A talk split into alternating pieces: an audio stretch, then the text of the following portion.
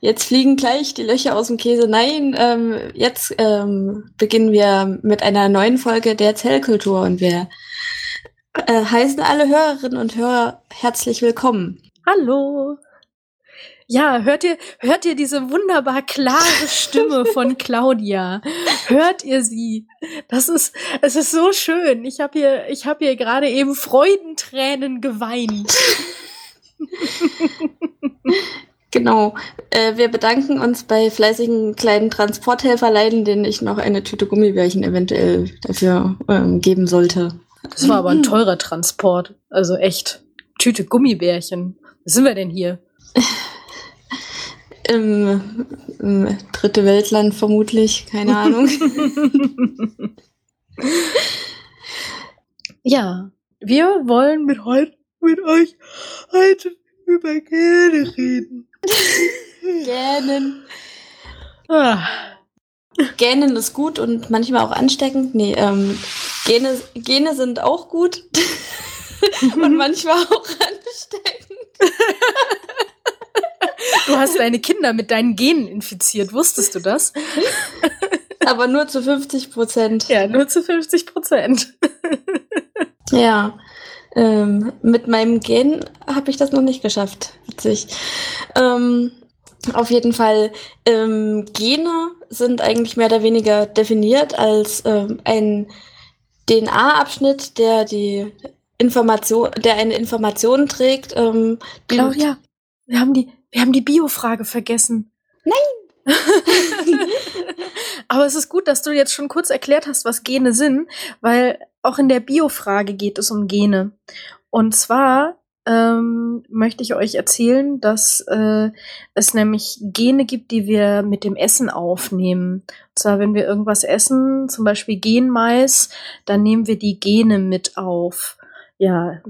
Und dann am Ende der Sendung erfahrt ihr, ob das stimmt. Ja, das war, war sozusagen unsere Einleitung. Äh, was Gene sind, habe ich schon versucht ein bisschen ähm, zu erklären. Das ist einfach ein Stück der DNA, der eine komplette Information trägt, äh, die zum Teil dann eben in ein Protein umgesetzt werden kann. Manchmal. Mhm. Manchmal auch nicht. Wenn es zum Beispiel für eine tRNA ist oder so. ja, ähm, da, da kommen wir gleich noch zu dieser Definition, aber so entdeckt äh, die Gene an sich äh, hat ein Mönch namens Mendel, Gregor Mendel, der hat nämlich gerne Erbsen gezüchtet. Und gezählt. Und, und gezählt. das war ein richtiger Erbsenzähler. Wahrscheinlich hat er auch noch auf eine Erbse geschlafen. und, weil er aber zu viel geschlafen hat, wurde er nie Prinzessin. Mm. ähm, ja, und äh, da gab es schrumpelige und, äh, und glatte und äh, gelb, gelb und, und grüne, grüne Erbsen. Und, ähm, da konnte er dann rausfinden, welche, Ge also da, wenn er die untereinander gekreuzt hat, hat er eben herausgefunden, dass manche Gene, also manche Merkmale sich eben dominant vererbt haben und manche rezessiv. Also ähm, dominant bedeutet halt immer, ähm, dass sich das Merkmal gegenüber dem anderen Merkmal durchsetzt. Und rezessiv bedeutet halt, dass das Merkmal nur auftritt, wenn es eben ähm, und da Gene immer in, in Pärchen kommen, wenn eben beide Allele ähm, rezessiv sind, also dass das unterdrückte Merkmal ähm, zweimal vorhanden ist. Genau. Ähm, ein Allel ist mehr oder weniger ähm, ein Gen, das von einem Elternteil ver, ver vererbt wird. Und von einem ähm, Gen hat man immer zwei Allele. Warte mal, habe ich das richtig erklärt? Ja. Anna? Bislang. genau, und man kann eben, wenn man ähm, zum Beispiel zwei dominante oder zwei rezessive Allele hat für ein Gen, dann ist man homozygot dafür. Das ist einfach der Begriff dafür. Ähm, also man die gleichen, ähm, die gleichen Gene quasi hat oder äh, wenn man zwei, äh, zum Beispiel ein dominantes und ein rezessives äh, Allel geerbt hat, dann ist man heterozygot für dieses ähm, Gen. Und dieses Heterozygot, das hat auch schon Mendel erkannt, weil aus zwei Heterozygoten kann, äh, wenn man die untereinander kreuzt, dann kommen da wieder ähm, jeweils 50 Prozent Homozygote und 50% Heterozygote ähm, drin vor, wenn ihr euch das ähm, mal ein bisschen vorstellt. Ihr habt eben einen großen Buchstaben, das steht immer fürs Dominante, und einen kleinen Buchstaben, das zählt fürs äh, Rezessive. Die können untereinander kombiniert werden und wenn ihr das mit zwei verschiedenen macht, habt ihr 25 Prozent ähm, zweimal die Großbuchstaben, 25 Prozent zweimal die kleinen Buchstaben, das ist Homozygot und eben wieder zu 50 Prozent, also zweimal 25 Prozent, einen großen und einen kleinen Buchstaben. Genau, und ähm, weil Mendel halt viele Erbsen gezählt hat, ähm, hat er da so eine bestimmte Verteilung festgestellt und und bei äh, dem heterozygoten Mix meistens ähm, das dominante Merkmal halt äh, ausgeprägt wird, hat er so eine 75-25 Verteilung festgestellt und hat dann eben daraus geschlossen, ähm, nach vielen Jahren Erbsenzählen, dass es wohl pro Gen eben immer zwei Varianten gibt. Genau. Und äh, allerdings war Mendel dann auch der Erste, der sich seine Ergebnisse auch so ein bisschen zurechtgeschustert hat, nämlich so ein paar Sachen, die er nicht verstanden hat, hat er einfach mal unter den Tisch fallen lassen. Ähm, das hat man dann. Das geht mit Erbsen besonders gut. ja, das machen doch viele Kinder, die verstecken dann die Erbsen unter den Kartoffeln. Ja. Ja, und äh, das kann man machen oder eben in der Nase. I. Machen deine Kinder das? Zum Glück noch nicht, weil das ist immer so ein bisschen mit, mit ähm, Gerenne zum Krankenhaus und so dann meist verbunden, damit man das wieder mhm. rauskriegt. Oder vielleicht hat er sie ja natürlich auch äh, den diversen Prinzessinnen unter die Matratzen gelegt zum Test. Ähm, ja. ja. gekocht. Leckere Ärztenrezepte von Gregor Mendel. ähm, ja, der Begriff Genetik kam dann aber erst Anfang des äh, 20. Jahrhunderts auf von einem äh, Herrn William Bateson. Das Genetik an sich bedeutet Hervorbringung und das Wort Gen stammt natürlich von Genetik.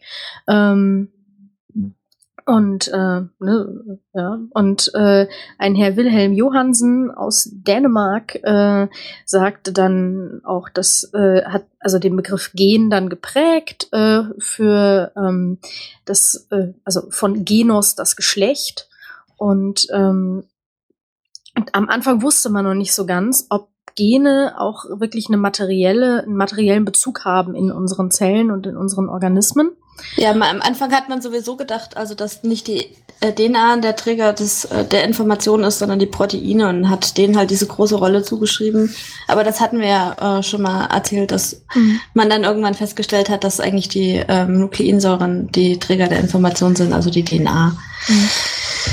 Ja, und man, man wusste halt noch nicht so genau, woher ähm, diese ganz, also wo diese Gene überhaupt sind und ähm, was die eigentlich machen. Ähm, und äh, das hat man erst später rausgefunden. Und äh, also am Anfang musste man halt erstmal gucken, ähm, äh, also erstmal beweisen, dass es die Gene überhaupt so an sich, äh, dass die vorfindbar sind. Und äh, irgendwann kam man dann auf den Trichter, dass äh, ein Gen jeweils für ein Enzym äh, steht. Ähm, später hat man dann noch mal geschaut und hat gemerkt, okay, nicht alle äh, Produkte, die aus Genen entstehen, sind Enzyme. Ähm, dann hat man eben gesagt, okay, dann steht halt ein Gen für ein Polypeptid, also ein ähm, Vorläufer oder ein, also generell ein, ein Oberbegriff für, ähm, für eine Ansammlung von Aminosäuren, die an einer Kette hängen. Ähm, und dann äh, kam, kam irgendwann auf, dass es ja auch Peptide gibt, also das Gene, äh, dass es Gene gibt, die gar nicht für irgendwelche Proteine stehen, also ob jetzt Enzyme oder Polypeptide, ähm, sondern, sondern für Zwischenformen. Äh, oder einfach nur eben für RNA, also genau. Die, ähm, so ein. Die RNA ist doch die Zwischenform.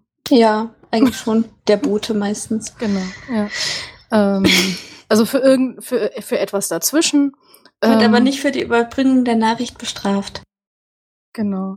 Und dementsprechend hat man dann äh, etwas genauer definiert. Das war nicht so äh, griffig, ähm, dass ein Gen eine lokalisierbare Region genomischer DNA-Sequenz ähm, ist, die einer Erbeinheit entspricht und mit regulatorischen, transkribierten und oder funktionellen Sequenzregionen assoziiert ist. Mhm. Ähm, und dann hat man noch entdeckt, dass es auch ähm, noch nicht kodierende RNA dazwischen gibt, ähm, die wiederum RNA ähm, äh, regulieren kann und hat dann gesagt, okay, das ist eine Einheit aus genomischer DNA-Sequenz, die einen zusammenhängenden Satz von potenziell überlappenden funktionellen Produkten kodiert. Mhm. Ähm, also ihr seht, das wandelt sich auch immer so ein bisschen und man kann es ganz ordentlich kompliziert verpacken. Ja, also die Definition wurde eigentlich immer dem angepasst, was man halt neu rausgefunden hat. Ja, man findet halt regulatorische Elemente, die muss man dann eben auch noch mit ähm, integrieren in, in die Definition. Man findet plötzlich halt so MikroRNAs oder so, dann muss man das auch noch mit äh, integrieren und die MikroRNAs kennt man halt noch gar nicht so lange. Die kennt man ja erst seit irgendwie 98, 2000 rum, ne? Mhm. Als sie das bei C. elegans gefunden haben. Ja.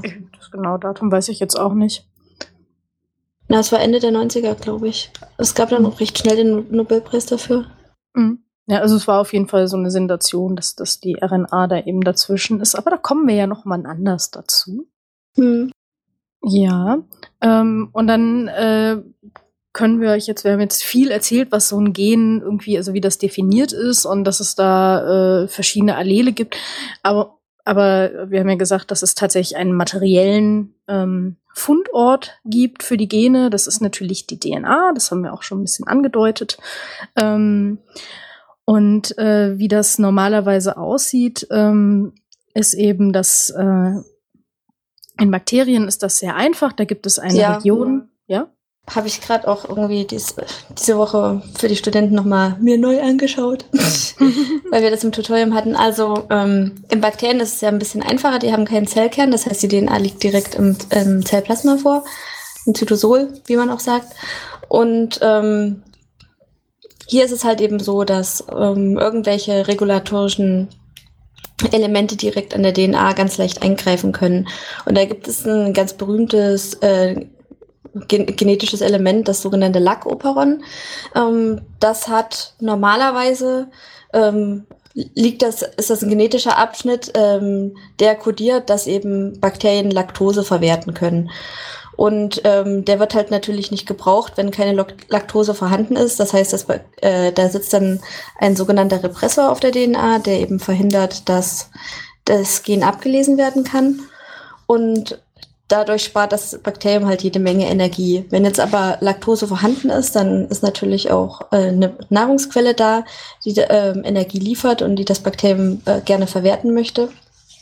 Und die äh, Laktose äh, wirkt in diesem Fall dann eben direkt als Aktivator des Gens. Das heißt, die bindet den Repressor, der fällt dann von der DNA ab und dann kann eben das Gen abgelesen werden. Das ist so ein typisches Beispiel für positive Genregulation. Mhm.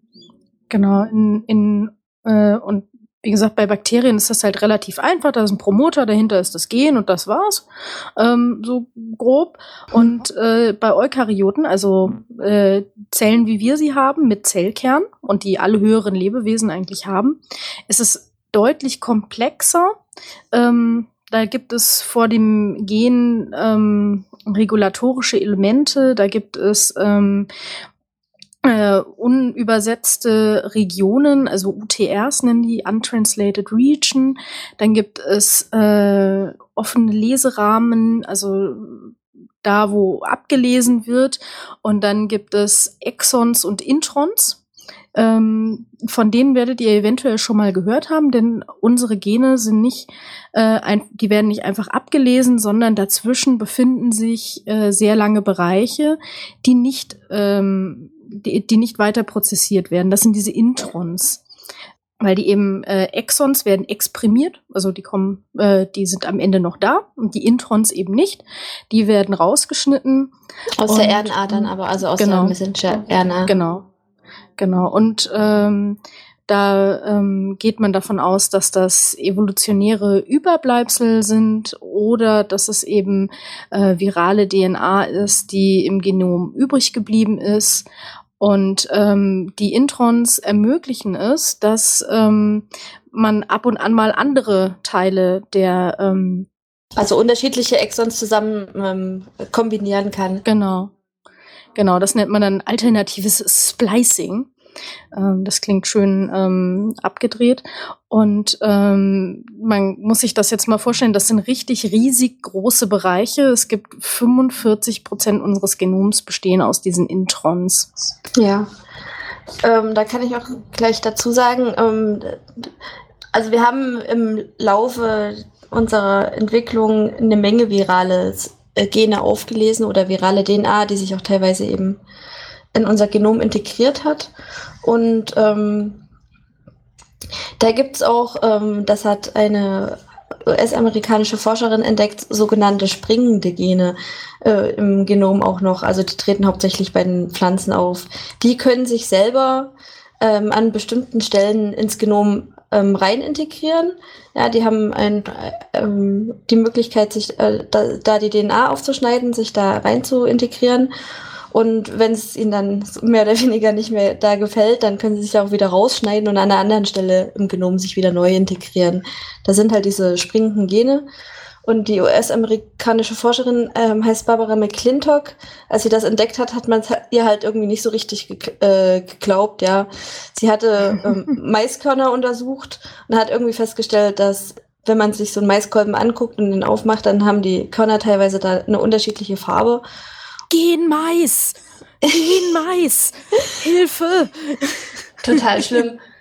Und sie wollte halt wissen, warum das so ist. Und ähm, da hat sie sich das genauer angeguckt. Da hat dann eben festgestellt, dadurch, dass es diese Springengene gibt und die sich ab und zu mal irgendwo integrieren, werden zum Beispiel so Farbgene dann stillgelegt. Dann wird das Korn halt so dunkelbraun äh, zum Beispiel oder ähm, oder mhm. irgendein Farbgen wird halt plötzlich verstärkt exprimiert und dann wird das Korn mehr so gelb oder äh, vielleicht ist es auch andersrum, ist, ist ja auch egal. Auf jeden Fall hat sie eben festgestellt, dass das über diese springenden Gene funktioniert, dass die Maiskörner in einem Kolben halt nicht alle gleich aussehen, sondern unterschiedlich.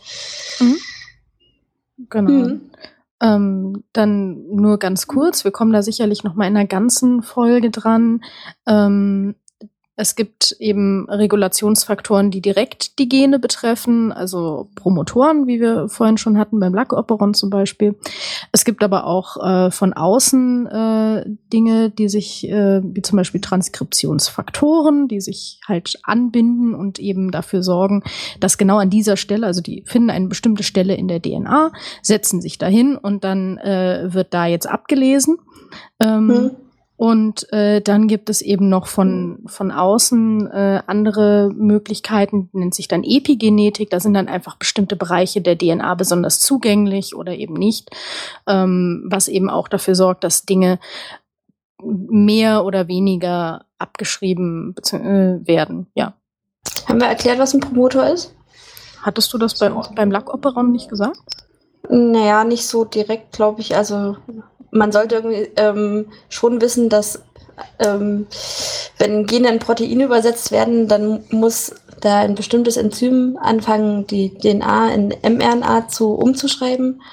Ähm, und dazu muss ihr wissen, äh, muss das Enzym, die RNA-Polymerase wissen, wo es anfangen soll. Und dazu gibt es meistens so einen Promoter, äh, der eben das Enzym dahin dirigiert, wo es anfangen soll, halt loszuschreiben. Mhm. Und ähm, da hat man eben gefunden, dass die meisten Promotoren halt so typische DNA-Sequenzen haben, zum Beispiel die relativ berühmte Tata-Box ähm, gibt es da. Ähm, die heißt einfach, weil die DNA-Sequenz da TATA ist. Tata. Tata. Ich glaube TATA, AT. Das erinnert so mich an eine Promotion.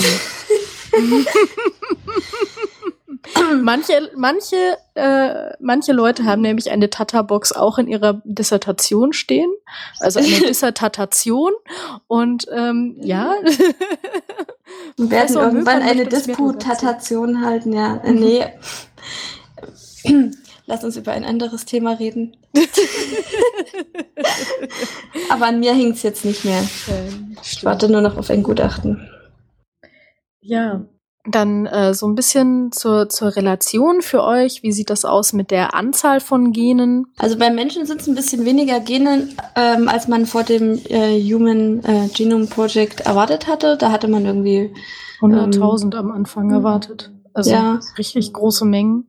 Dann hatte man runterkorrigiert äh, auf 30.000 bis 40.000 Gene. Jetzt sind es halt bei äh, 22.500 mhm. ungefähr. Ja, ähm, so eine Fliege ähm, hat im Vergleich dazu ungefähr die Hälfte von dem, was wir haben, also so 12.000 Gene. Ja, das ähm, ist, ja auch irgendwie logisch, die ähm, ist ja auch viel kleiner. ähm, Pilze haben wieder so die Hälfte. Hm. Ähm, das Haustier von, äh, von uns beiden, das E. coli, was wir so als äh, Biologen natürlich viel äh, verwendet haben, hat 5000 Gene. Ja, wir ähm, tragen es auch ganz, ganz gerne im Darm rum. Genau, wir haben es immer dabei. Wie sich das für ein gutes Haustier gehört. Genau. Ähm, dann gibt es das Mykoplasma Laboratorium, das der Craig Venter selber gebaut hat. Ähm, da hat er immer geguckt, welche Gene sind denn jetzt essentiell, welche braucht man denn noch, damit Leben ist, also damit es leben kann, hat dann immer einzelne Gene rausgelöscht und geguckt, ob die Mykoplasmen dann leben oder nicht. Ähm, und da kam er jetzt auf eine Minimalanzahl von 382 Genen für dieses Bakterium. Mykoplasmen sind so die Hölle aller Zellkulturmenschen, also alle Menschen, die irgendwie, ne, also eigentlich dürfen wir also, darüber hier gar nicht reden. Ja, also wie gesagt, wir müssten eigentlich auch den Craig Venter irgendwie mindestens einen äh, Mykoplasmenkopf in den Briefkasten legen oder so, dass ähm, dafür, dass er das Ding gebaut hat. Den, den Todes auch sehen. Da muss man noch ein Mikroskop mitliefern. nee, die sieht man ja nicht unter dem Mikroskop. Also da brauchst du schon ein gutes ja, Mikroskop. Ja, so ein Elektronenmikroskop. Die sieht man ja, die sieht man nicht, ja nicht mehr im Zellkulturmedium, äh, die blöden ja, Viecher. Ja. Normalerweise, wenn du irgend so ein Buggy drinne hast, dann wird das Ding trübe und, und stinkt. Ähm, bei Mykoplasmen bleibt das Ding, äh, bleibt das Zellkulturmedium klar und du merkst es einfach nur, dass deine Zellen vor sich hin kräpeln und, und das ganze Ding ständig gelb ist und du dich wunderst, warum deine Zellen nicht ordentlich wachsen halt. Ja, also die, die äh, Mykoplasmen schmarotzen eben von unseren äh, Zellkulturlinien, die eigentlich super steril bleiben müssen und ähm, setzen sich da halt überall hin und, Eigentlich ähm, sollten die da gar nicht drin sein, genau. aber das, das Blöde ist, dass man halt irgendwie so Tiersubstanzen verwenden muss für die Zellkultur, wie zum Beispiel halt so Serum, also ähm, Kälberserum von Kühen halt, ähm, da können manchmal Mikroplasmen mitkommen oder eben man braucht so ein Enzym zum Ablösen von den Zellen, das heißt Trypsin. Das gewinnt man meistens aus Schweine, ähm, na, hier, wie heißt Bauchspeicheldrüse. Und ähm, und da können sich natürlich ähm, auch ganz leicht irgendwelche Sachen einschleppen lassen, weil man das eben nicht so leicht steril kriegt. Also normalerweise kriegt man ähm, eine Lösung bakterienfrei, indem man die halt autoklaviert, das heißt unter hohem Druck kocht.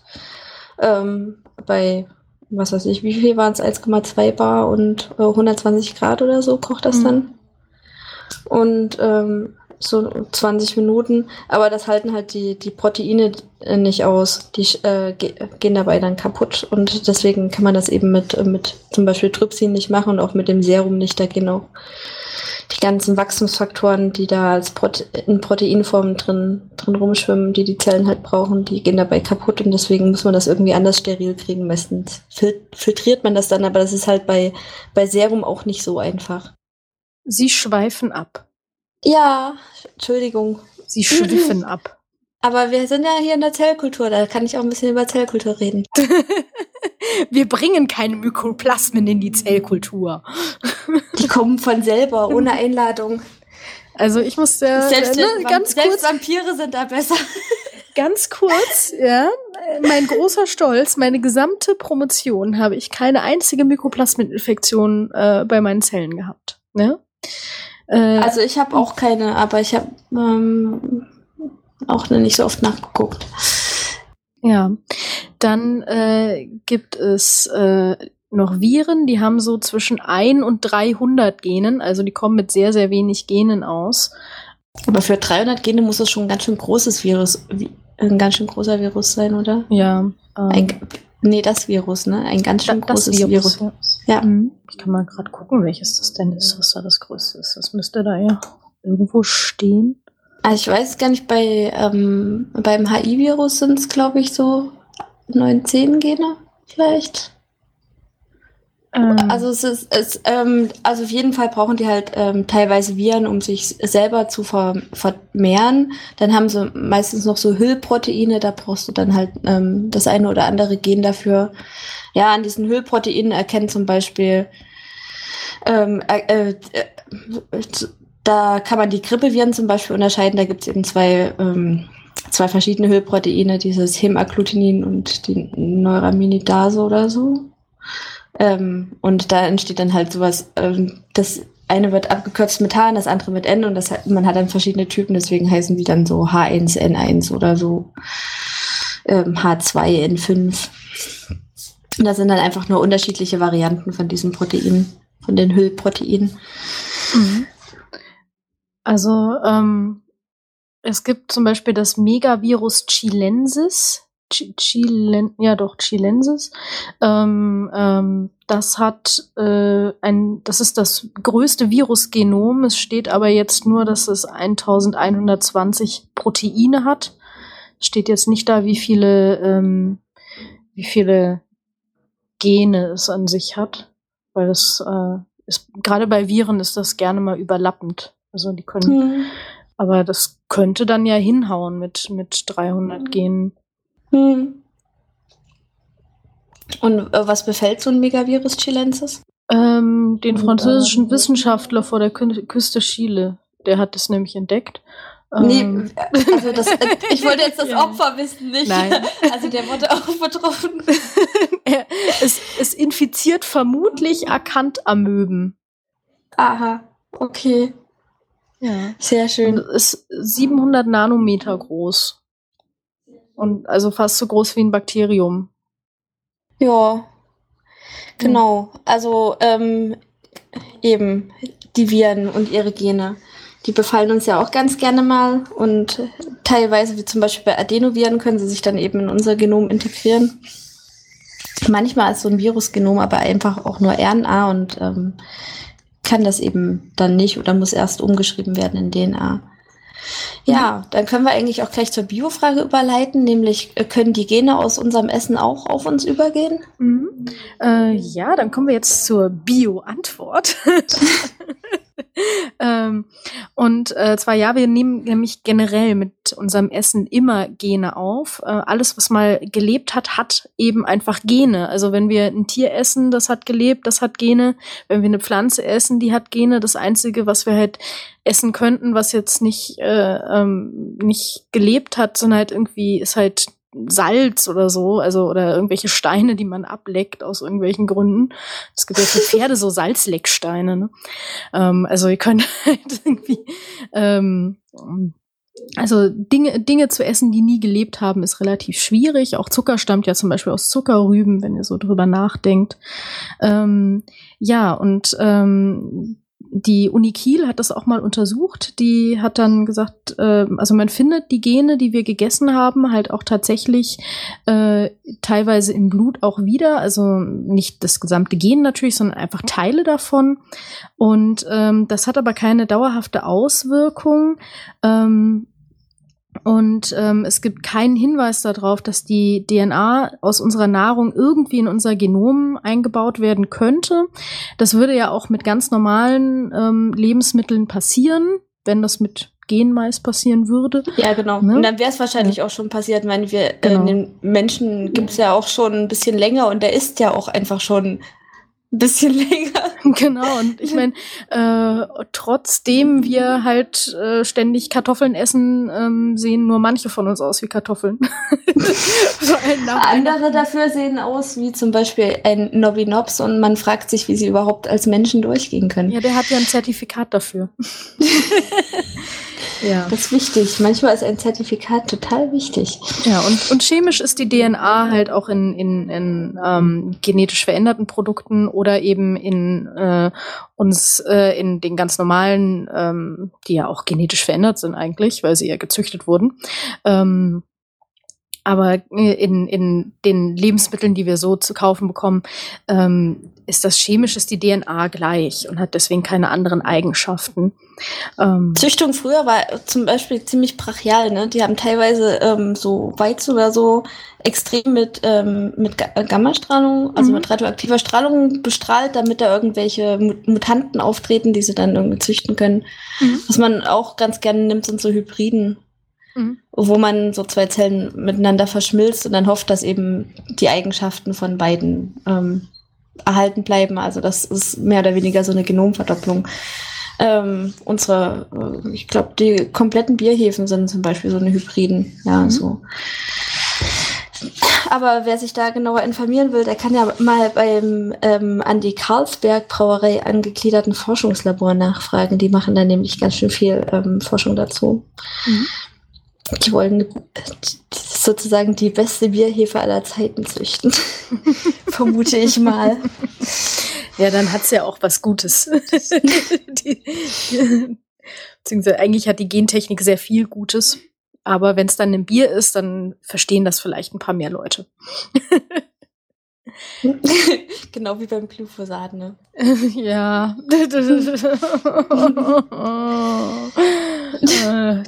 Du bist ja jetzt Expertin, ne? Ich, ich bin jetzt Expertin, ja. Ähm, sie, sie, als Expertin. Was, was sage ich als Unbeteiligte zum Thema Intelligenz? Ja, genau. ja, dann äh, danken wir euch recht herzlich für eure Aufmerksamkeit. Ich hoffe, ihr habt was gelernt. Und ich hoffe, ihr hattet auch Spaß mit der neuen Akustik auf jeden Fall wünschen wir euch viel Spaß mit dieser neuen Folge der Erzählkultur, die wir jetzt zum zweiten Mal aufgenommen jetzt haben. Jetzt wünschen wir uns schon wieder am Ende der Folge viel Spaß mit der Folge. Ja, manche Leute hören das gerne zwei oder dreimal, weil sie uns euch an so mögen. Ich, ich, ich hoffe, ihr habt euch jetzt auch die Ohrstöpsel eingesteckt und auf Play gedrückt. ja. Genau. Diese Folge, die wir extra für euch mehrmals aufgenommen haben. Ja. Weil, weil wir euch lieben. Wie der Unter BVG. Anderem. Ja. Dann, äh, tschüss. Tschüss.